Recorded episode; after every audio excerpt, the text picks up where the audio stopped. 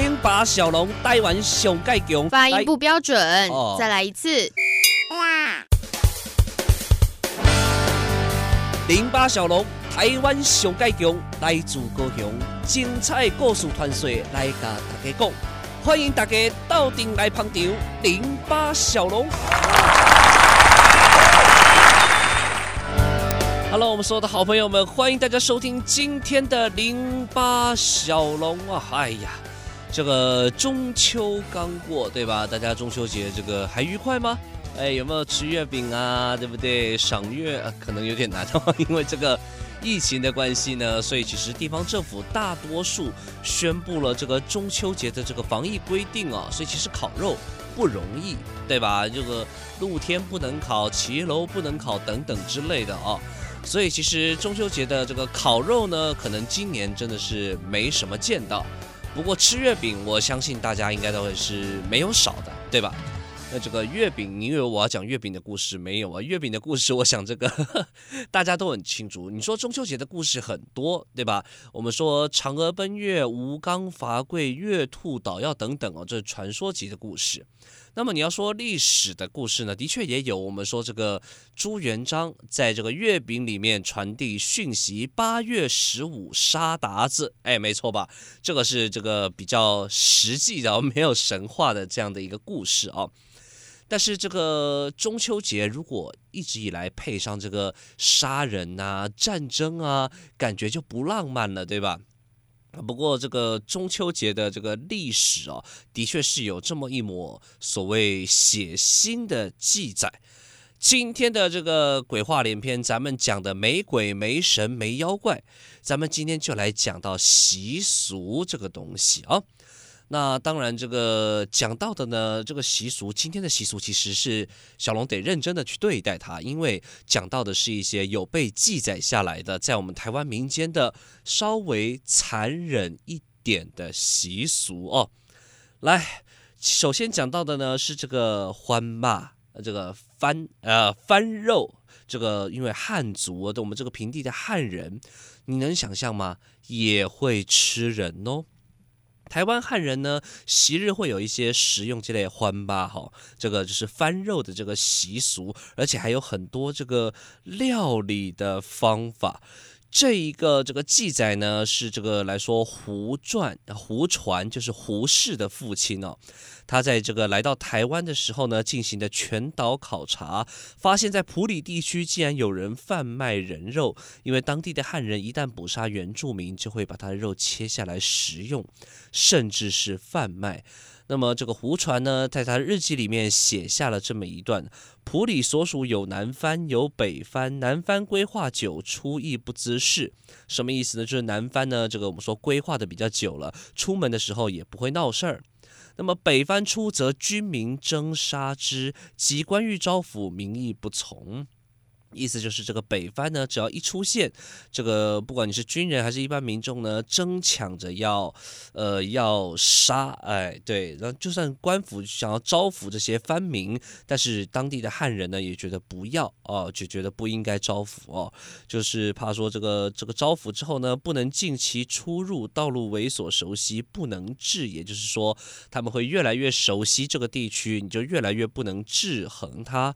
那么明杀番及徒儿卖其肉，这个是有记载的哦，真的是会杀人，然后卖他的肉哦。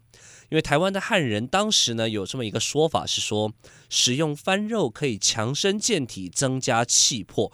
因为在印象中的这些原住民的这些呃，能够还纳还纳 这些番民呢，这个身体很强壮。呃，对不对？然后这个打猎的时候非常的勇猛哦，所以说吃他们的肉可以强身健体，增加气魄。那这个除了番肉之外呢，剩下的骨骸、内脏等等，甚至与中药材熬煮，也可以煮成这个番膏哈。啊，当然这个是比较呃比较残忍的一个习俗。所以你说我们这个大家都说原住民朋友会出草猎人头，但是你说平地的汉人同胞们。当时有比较文明吗？好像也没有，对不对？原住民会杀汉人，汉人也杀的原住民，感觉也也也不少了，对吧？也不少了哦，而且杀了还吃，我的天！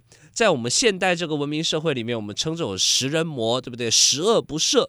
但是呢，这个在当时的记载里面，我们的汉人同胞，平地的汉人，照理来讲，呃，感觉当时的这个呃文化水平可能会稍微高一点点，但是一样会有这样的情形出现哦。所以其实，嗯，你说怪我们这个原民朋友们出草猎人头吗？也不是，谁叫咱们平地的汉人同胞一样会去杀人呢？对不对？还吃人呢？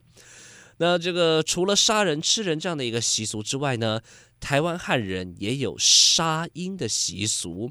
这是大航海时代有就有的一个记录，在十七的十七世纪的时候哦，在台湾居住过的外国人曾经在台湾旅行记的文章之中说明了这个习俗。他说，中国人呢，基本上呢，这个大房就是太太只有一个，但是却可以同时呃，这个娶很多姨太太，就是岁姨啦，好岁姨哈。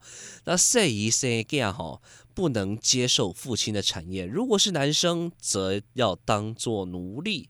那么最初的两个女儿一生下来就会被淹死，或是送往别处。第三个女儿会在家里养起来，呃，就是当做女婢了哈，服侍其他的孩子。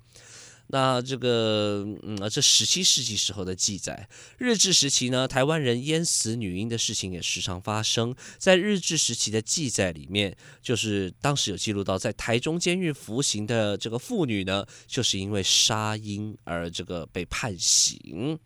所以其实蛮，哎，其实。呃，我们知道古时候会有一些重男轻女的习俗，但是也不能够，嗯，在当时就用这样的方式来这个杀害女婴哦。但是当时却说，呃，不杀男婴，为什么呢？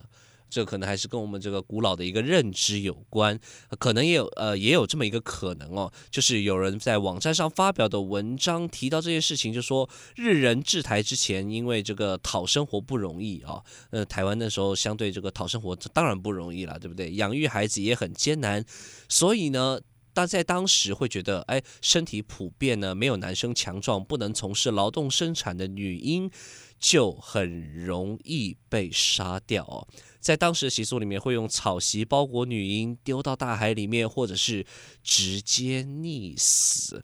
在现在，你说现在没这事儿吗？对不对？你看现在回去翻翻新闻，把孩子生在马桶里面、生在公厕里面的又有多少？其实翻翻历史，再回头想想现在人的行径，你会觉得有时候人好像不那么长进。对吧？人好像不那么长进啊！你说杀女婴是一个很残忍的习俗，淹死她怎么行呢？但是回头看新闻，对不对？这个这个一些孩子也是莫名其妙的，还来不及看看这个世界就被杀害了，对吧？为什么我们要读书？为什么我们要读圣贤书？除了培养我们这个应有的知识之外，我相信这个确立我们悲天悯人的一个情怀是很重要的哦。好了，今天因为是这个讲到残忍的习俗，其实小龙个人不想琢磨太多。我们并不是很想把这种比较不人道的习俗给发扬下去。这虽然是一个记录，但是我们并不是要阐述这些东西，好吧？希望大家都能有一颗悲天悯人的心肠，有一颗仁慈善良的心哦。今天的零八小龙先讲到这边，期待与您再一次的空中相会，拜拜。